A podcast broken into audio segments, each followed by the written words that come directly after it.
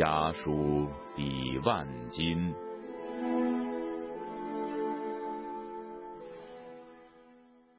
铁窗与牢笼，挡不住一颗颗自由的灵魂。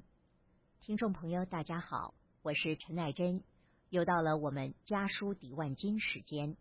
这个十分钟的栏目，为您选播中国异议人士在被监禁期间与家人之间书信来往的内容，以及与这些书信内容有关的小故事或感想评论。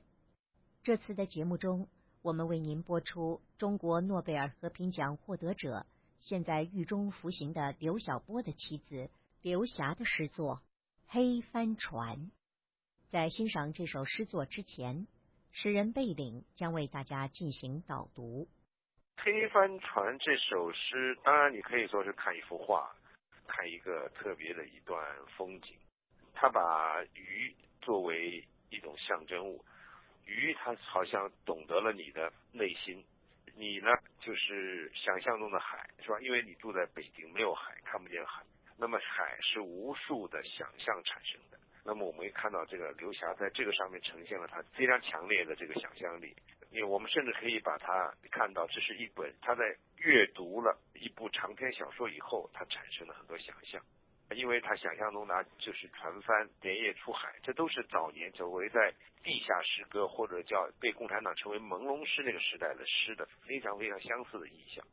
帆船代表的自也是自由，海代表了一望无际的自由。然后呢，还有把那个汉子拉到怀里，一直到他的头发变成海草绿色的飘荡。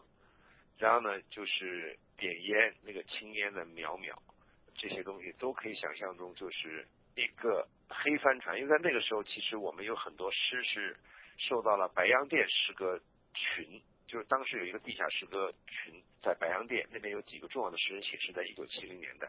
那这些诗有点像是对于白洋淀诗歌的某种遥远的一种感应。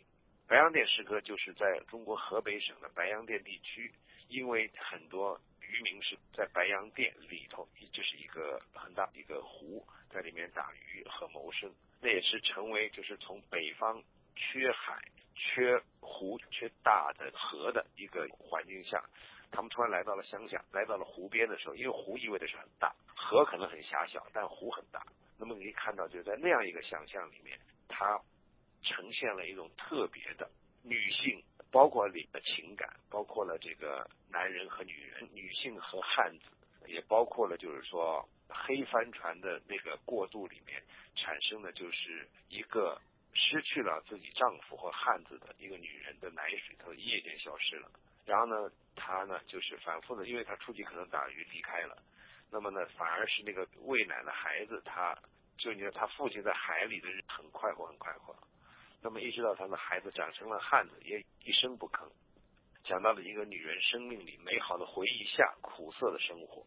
他这也是写在八十年代中期的一首，跟那个时代非常贴切的一首白描，一首素描诗，一首可能是对一本书的故事的呈现，和对于比如说白洋淀那个时候的诗歌阅读之后的呈现。因为我们那个时候都是互相影响，每个诗人的诗。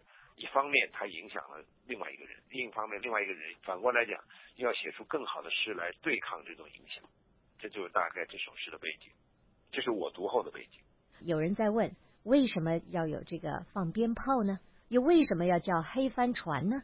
黑帆船在八十年代的这个地下诗歌里面，有很多人用黑帆船作为影响，因为黑帆船就是一个丧事的，就是汉子可能一去不回，也可能死在海里或死在湖里。那么它消失了嘛？黑帆船本身就带有一种悲伤和招魂，甚至是记，就是记你的这个失去的亲人的一个意象。那么这个黑帆船呢，鞭炮你也知道，这个在中国北方每年过节的时候、过年的时候都会放鞭炮，甚至呢红白喜事的时候可能也会有鞭炮。那么这也是当时的人们鞭炮是为这个黑帆船倒过来的时候产生的一种想象了。他有时候会把鞭炮的声音和那个船出来的时候，他说变成了一只眼睛、一朵云、一阵风，就失去了。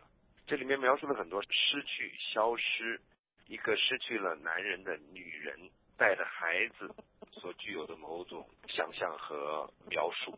这不是刘霞自己的经历，是刘霞通过他读到的书和他在书中所产生的联想以后写出来的一首具有象征和白描的一首诗。因为他描述了很多这个现场情景，不仅是内心的部分。鞭炮它本身是驱邪招魂、镇妖、降龙这些东西都有啊，降服一些大自然中不可对抗的那种外在的那种暴力，这些都有啊。所以鞭炮当然不只是意味着喜事啊。通过北方放鞭炮，很多时候也是驱邪。在这首诗里面没有什么显示做什么鞭炮是做喜事的，这甚至都可能就是这个汉子跟这个女人也可能就是一个一夜的感情啊。也并没有写出明显的描述出他们之间是一个夫妻的关系。您刚才讲到，可以说是刘霞根据一个已知的故事，一个已知的剧情，用诗来表达他的个人情感和读后的感想，是吧？对，就是他通过阅读了一本书或者一本诗集，一些诗人在一九七零年代白洋淀时期写出的类似情感的诗，所产生的一种呼应。特别提供了关于当时白洋淀诗派。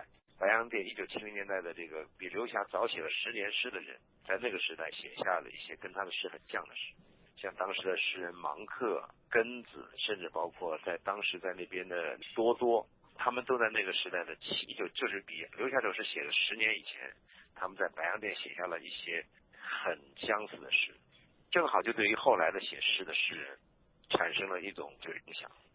接下来就请大家欣赏刘霞的诗作。黑帆船，那个红脸汉子捕走了你最喜欢的一条鱼，一条黑色的鱼，懂得你心事的鱼。你心欲裂，把牙咬得咯咯响，垂头丧气。你用手抚摸一下海面，手掠过的地方出现了无数条鱼。无数条鱼，诱惑那红脸汉子升起船帆，连夜出海，忘记这是在夜晚，忘记会迷失方向。你悄悄的把汉子拉进怀里，一直到他的头发成为海草绿色的飘荡。你平息了怒气。点支烟，青烟缕缕。第二天，当鞭炮响起来，为满黑帆的船开道的时候，你变成了一只眼睛，一朵云，一阵风。那失去汉子的女人，奶水一夜间消失了。你反复托梦给那没奶吃的孩子，说他的父亲在海里日子过得很快活，很快活。那孩子长成了汉子，整日一声不吭。他什么都记得，什么都不说。那女人的生命的潮水。远远退下去了。那丛绿色的海草随浪摇动。